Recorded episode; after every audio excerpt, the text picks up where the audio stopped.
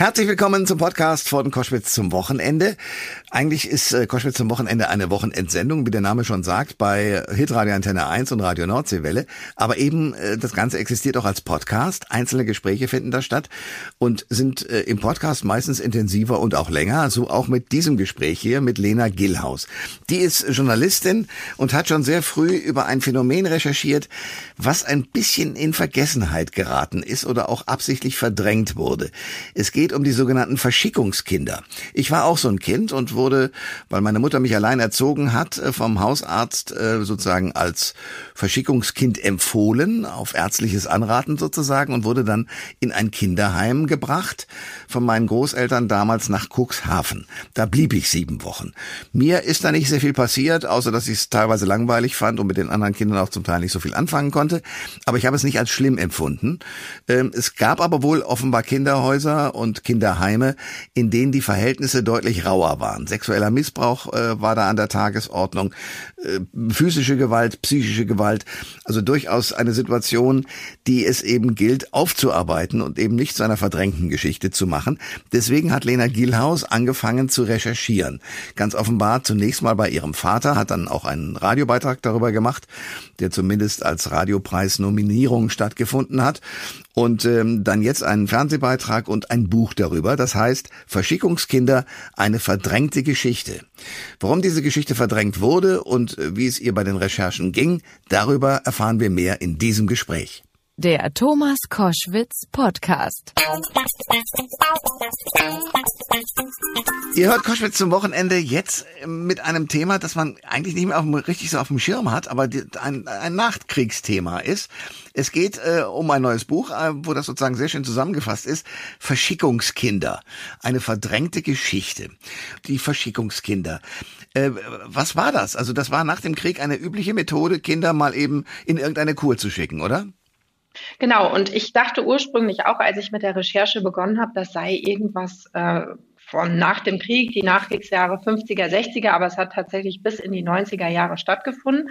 Und ähm, die Ärzte suchten damals Kinder aus und empfahlen die zu Kinderkuren, die angeblich zu dünn seien, zu klein, die äh, wegen Asthma oder Neurodermitis vielleicht an die See sollten oder die als sogenannte neurotische Kinder mal erzogen werden sollten, zum Beispiel wenn sie Bettnässer waren oder Nägelkauer, dann sollten sie auch zur Kur kommen. Okay. Ähm, ich, wie gesagt, ich gehörte auch dazu, weil ich angeblich zu schmal war. Heute sieht man das nicht mehr. Mhm. Und mich hat man nach, nach Cuxhagen geschickt, äh, in so ein mhm. Kinderheim. Das war damals, und zwar ist das Millionen von Kindern passiert, äh, damals in der BRD, wie sie genannt wurden, und auch in der DDR ist das passiert. Sie haben aber nun recherchiert und es kamen die Kinder häufig traumatisiert zurück von diesen Kuren, so traumatisiert, dass sie lange Zeit darüber nicht reden konnten. Was ist den Kindern widerfahren? Genau, ich bin immer ein bisschen vorsichtig mit dem Traumabegriff, aber es gibt eben nachweislich viele Menschen, die dann auch wirklich ein Trauma erlebt haben oder zugeführt bekamen. Ähm, zunächst sind die Kinder relativ anonym losgeschickt worden in Sammeltransporten mit anderen Kindern, die sie meistens überhaupt nicht kannten. Solche Sonderzüge, die waren teilweise mit bis zu 800 Kindern befüllt. Die fuhren dann quer durch die Republik und brachten die Kinder zu diesen Heimen, die auch oft sehr anonym waren. Es waren Massenunterkünfte. Die Kinder schliefen in großen Speisesälen, äh, in großen Schlafsälen. Und ich komme jetzt auch schon zum Speisesaal. Das Essen war für viele Kinder eine Tortur, denn die Gewichtszunahme belegte damals den Kurerfolg. Das heißt, die Kinder sollten auf ähm, Gedeih und Verderb zunehmen. Mhm. Und deswegen wurden eben viele Kinder während dieser Zeit zum Essen gezwungen. Das ging so weit, dass einige auch ihr Erbrochenes wieder essen mussten. Ah, yeah. Die Erziehung in diesen Heimen war sehr streng, äh, eben auch dadurch, dass sehr wenig Personal in den Heimen arbeitete. Und man kann sich vorstellen, wie soll man, wie soll eine Person 25 Kinder hüten und schauen, dass denen nichts passiert? Da braucht es strenge Regeln. Spaziergänge sahen oft so aus, dass die Kinder ein Seil festhielten, jedes Kind den Knoten des Seils und dann da am Strand marschierten. Denn das Kurprogramm war Liegen, Luft marschieren, so kann man es eigentlich nennen. Also die Kinder mussten äh, diese Bewegungen durchführen. Das war dann auch sehr mechanisch und meistens nach dem Mittagessen stundenlang liegen. Das wurde als Liegekur bezeichnet, aber dahinter stand eigentlich eine Entlastung des Personals. Die hatten in der Zeit dann ja frei und nur eine Wache war eingeteilt. Das äh, ist aus den Berichten geht hervor, dass die Kinder teilweise bis zu drei oder vier Stunden reglos liegen mussten.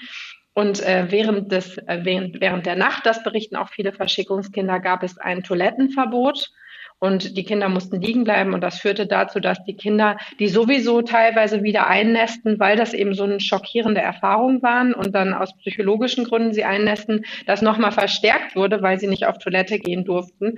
Und da berichten eben auch viele, dass es sehr harte Strafen für Bettnässer gab, einsperren oder auf den Flur gesetzt werden und mit der nassen Hose dann die ganze Nacht dort sitzen. Lena Gillhaus ist äh, mein Gast bei Koschwitz zum Wochenende. Wir sprechen über Verschickungskinder. Eine verdrängte Geschichte, etwas, was sich nach dem Krieg aber bis in die 90er Jahre abgespielt hat. Äh, können Sie mal sagen, was war eigentlich das Konzept hinter dieser Kinderverschickung? Genau, dieses Konzept, ähm, ich war vordergründig ein Ferienversprechen. Also die Eltern dachten, sie schicken ihre Kinder eben an einen schönen Ort, wo sie erholen und zunehmen könnten, bei frischer Luft, am Meer, mit anderen Kindern spielen, tolles Essen kriegen. Also das klingt ja erstmal ganz wunderbar. Aber dahinter verbarg sich eine Intervention der Jugendbehörden. Also es ging eigentlich darum, sogenannte, so hat man die damals genannt, milieugeschädigte Kinder eine Zeit lang aus den Familien zu nehmen. Und als milieugeschädigt galt man schon, wenn die Mutter alleinerziehend war, ja. wenn beide Eltern berufstätig waren. Also wenn man eigentlich nicht diesem Ideal der Großfamilie entsprach. Und ähm, es war eigentlich eine Erziehungsmaßnahme. Diese Strenge und dieses das Kind unter eine Gemeinschaft einordnen sollte dazu führen, dass die Kinder, die vielleicht manchmal auch auffällig waren in der Schule, sich in der Schule gut äh, benahmen und auch die in die Institutionen eingeführt werden konnten. Wenn jemand nicht gerne in den Kindergarten ging, dann schickte man den auch zu Kur. Dann lernt er mal, wie das ist, äh, wenn Mami nicht immer da ist und dann geht er danach auch gerne wieder in den Kindergarten. Ah, das, also Sie erzählen mir jetzt gerade gerade sozusagen fast am Ende meines Lebens, warum ich damals da verschickt wurde. Genau. Weil in der Tat war ich, ähm, also meine Mutter war eine Alleinerziehende und ähm, meine Großeltern brachten mich nach Cuxhagen, das weiß ich noch, und dann war ich da, glaube ich, sechs, sieben, acht Wochen mhm. und wurde da versorgt. Aber wie gesagt, ähm, so schlimme Dinge, wie Sie sie jetzt schildern, habe ich nicht erlebt. Aber was ich dann doch wieder spannend finde, das hat ja in den unterschiedlichsten Regionen in Deutschland stattgefunden, diese Kinderheime lagen dort. Warum äh, hat es trotz dieser ja unterschiedlichen Orte äh, für die Kinder äh, immer dasselbe Schicksal gegeben? Ja, dieser Frage bin ich ja auch in dem Buch nachgegangen. Und diese Konzepte, die in diesen Heimen durchgeführt wurden, die sind Jahrhunderte alt. Also das ist auch eine Erkenntnis gewesen. Diese Konzepte hatten Ärzte geschrieben, teilweise Mitte des 19. Jahrhunderts. Und da haben sie eben diese Vorgabe festgelegt, dass die Kinder diese strammen Märsche absolvieren müssen. Da steht dann zum Beispiel auch drin, dass sechs- bis achtjährige Kinder könnte man ruhig acht Stunden durchmarschieren lassen. Ähm, die richtige Kraft käme dann in Zug. Ähm, sie müssten aufessen, dann müssten sie wiederum liegen, am besten in so lichtdurchfluteten Häuschen. Da gab es so eine Art Wintergärten, so Liegehallen in diesem Kurheim und auch äh, diese, dieses Essen und auch wie nachts die, ähm, dass nachts nicht auf die Toilette ähm, gegangen werden durfte. All das wurde wirklich schon im 19. Jahrhundert festgeschrieben und dann auch nochmal 1926 in so einem Klassiker der sogenannten Erholungsfürsorge, so wurde das Ganze genannt. Und ähm, die Behörden reichten diese Konzepte eben weiter an die Heime. Und ich denke, das ist der Grund, warum das so ähnlich aussah und auch in Ost und West gleich war oder auch im Ausland, weil manche Kinder aus der DDR wurden zum Beispiel auch an die Adria verschickt oder nach Zypern und auch da war dann dasselbe Programm. Lena Gillhaus ist mein Gast bei Koschwitz zum Wochenende und wir sprechen über ein Phänomen, was mich äh, schlichtweg platt macht, weil ich mich frage, wie ist diese Geschichte passiert und wie konnte das passieren? Aber wir lernen gerade, dass es ein durchaus konzeptioneller Vorgang war. Ähm, wie waren denn diese Kuren organisiert? Also wer finanzierte sie und wer profitierte auch davon? Ja, das ist eine schwierige Frage, weil daran auch so viele ähm, Bereiche beteiligt waren. Aber und ich finde es auch schwierig zu sagen, dass die Heimbetreiber davon ähm, so, so viel profitieren konnten. Also es haben sicherlich manche, weil die Heimbetreiber, die ehemaligen mir auch gesagt haben, dass die Tagessätze eben super gering waren, die sie pro Kind bekamen. Also das war auch eine Ursache, dass äh, natürlich an den Kindern auch gespart wurde. Und wenn da jetzt ein Heimbetreiber war, der Profit machen wollte, dann sparte er natürlich am Essen. An Personal, an der Ausstattung, weil er dann unterm Strich mehr, mehr raus hatte. Er kriegte dann vielleicht 2,50 Euro ähm, Tagessatz pro Kind und musste dann davon das ähm, Essen bezahlen. Also das ist eine Sache. Natürlich die Heimbetreiber. Andere Untersuchungen sagen auch, dass die Orte, an denen die äh, Kinder, ähm, also die Kurorte selber davon profitierten. Und ähm, auch da habe ich jetzt keine Belege zugefunden, da ja auch die Kinder sehr oft in den Heimen relativ abgeriegelt waren. Aber andere kamen zu diesem Schluss. Die Deutsche Bahn hat ähm, ja unfassbar viele Verschickungen durchgeführt, teilweise 600.000 Kinder jährlich hm. und hat diese Kinder transportiert, wirklich in der Holzklasse. Die Kinder konnten weder liegen während der Nachtfahrten, also die Deutsche Bahn hat entschieden, dass die Kinder nachts fahren, damit ähm, der Tagesverkehr entlastet ist, hat die ältesten Wagen dafür benutzt. Es gab immer wieder Beschwerden und es gab auch Todesfälle auf diesen Fahrten. Und ähm, mein, mein Eindruck ist eher so, die Frage müsste man anders stellen, dieses angeblich ähm, fördernde Konzept, das der Staat den Familien schenkte, wurde versucht, mit den günstigsten Mitteln umzusetzen. So könnte man es vielleicht sagen. Lena Gehlhaus ist mein Gast bei Koschwitz zum Wochenende. Sie hat Radioreportagen gemacht und eben jetzt ein Buch vorgelegt, Verschickungskinder, eine verdrängte Geschichte, die wir vor allen Dingen aus nach dem Krieg kennen, aber bis in die 90er Jahre hinein funktioniert hat. Mit welchen Kindern, also jetzt inzwischen natürlich Erwachsenen, haben Sie gesprochen und mit welchen Heimbetreibern? Also ursprünglich bin ich auf das Thema durch meinen Vater gekommen, der so wie Sie verschickt wurde und auch genau wie Sie gar nicht wusste, warum eigentlich, weil mhm. sie sehr gut gegessen haben und auch tolles Essen gab bei denen zu Hause. Ähm, und äh, mit dem fing alles an. Und äh, als ich dann angefangen habe zu recherchieren, was waren das denn für Kinderkuren überhaupt, äh, habe ich hunderte betroffenen Berichte im Netz gefunden. Und da fing damals schon, also so 2016, gab es viele Menschen, die in, in Facebook-Foren oder sogar bei chefkoch.de oder bei irgendwelchen Elternforen fragten, kennt jemand noch dieses Kinderkurheim? Mir fehlen Informationen. Und äh, im Laufe der Zeit habe ich auch im eigenen Bekanntenkreis immer mehr Menschen gefunden. Da war mir schon klar, das muss ein Massenphänomen gewesen sein, wenn ich persönlich schon irgendwie 24 Leute jetzt kenne. Ähm, und so erweiterte sich immer mehr der Kreis an Menschen und äh, ich bin immer mehr Geschichten nachgegangen und ganz lange begleitet habe ich auch Menschen, die sexuellen Missbrauch in diesen Kurheimen erlebt haben und wo es auch ähm, Strafanzeigen gab, wo ich teilweise auch als Zeugin dann mit aussagen musste, weil Täter auch heute noch leben hm. und es da auch darum ging, ob man äh, sie noch strafrechtlich belangen kann. Ähm, mit den Heimbetreibern, das sind die Thüner Franziskanerinnen, mit denen ich gesprochen habe, mit der DAK, die ja jetzt auch eine Missbrauchsstudie vorgelegt hat. Also da könnte ich jetzt ewig weiter erzählen. Ja, wobei ich mich interessiert, wieso sind Sie zur Zeugin geworden, wenn Sie ja als Reporterin eigentlich in Anführungsstrichen nur recherchiert haben? Das habe ich der Polizei auch gesagt und gesagt, dass alles, was ich weiß, ja veröffentlicht habe. Aber äh, sie wollten das trotzdem nochmal wissen. Also was mir erzählt wurde von äh, Betroffenen, genau, das habe ich dann ausgesagt. Warum haben denn die Betroffenen so lange geschwiegen? Haben sie es einfach nicht überrissen, was da passiert ist? Oder äh, gab es da auch irgendwelche Repressalien? Was war der Hintergrund, dass sie sozusagen erst durch ihre Recherche in eine Art Wespennest gestochen haben? Also die Frage habe ich mir auch gestellt und ähm, es ist ja ganz interessant, ich bin ja die Generation danach. Ich bin 85 geboren und in den 90ern liefen die Kuren ja dann auch komplett aus. Also ich war so genau am Rand. Und es hatte sich ja auch in der Zeit in der pädagogischen Haltung viel geändert.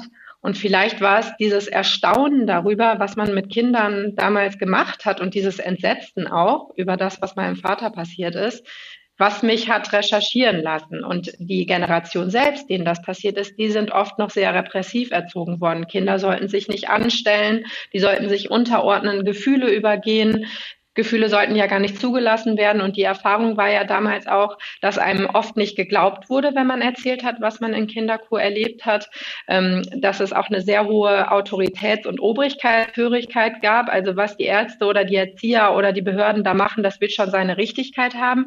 Und dann war es glaube ich so, dass diese Generation, es sind ja mehrere, diese Erfahrungen, die sie aber sehr geprägt haben, weil sechs Wochen oder drei Monate sind für teilweise zweijährige Kinder wurden ja verschickt, für so kleine Kinder eine Ewigkeit, die ja. sie auch sehr geprägt hat.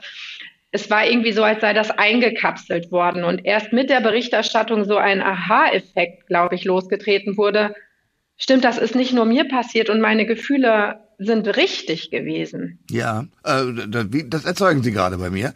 Ähm, was hat Ihr, Ihr Vater erlebt? Also das war offenbar heftiger als das, was ich erlebt habe, oder?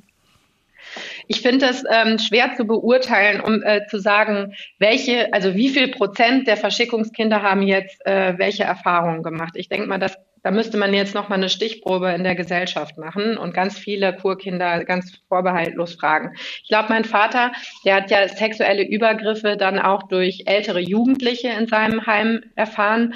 Ähm, das ist schon ähm, ein, eine stärkere Erfahrung. Ich glaube, so der Durchschnitt von dem, was mir erzählt wird, ist eben ein Gefühl der Einsamkeit und vielleicht auch des Ausgeliefertseins, weil man so lange von zu Hause getrennt wurde. Allein das schon ist ja für teilweise zweijährige Kinder höchst problematisch und kann sehr toxisch sein, aus dem vertrauten Umfeld gerissen und wirklich nur mit fremden Personen in so eine Einrichtung gebracht zu werden, wo es kaum Bezugspersonen gibt. Also das ist das eine, die grundsätzlich fragwürdige Praxis.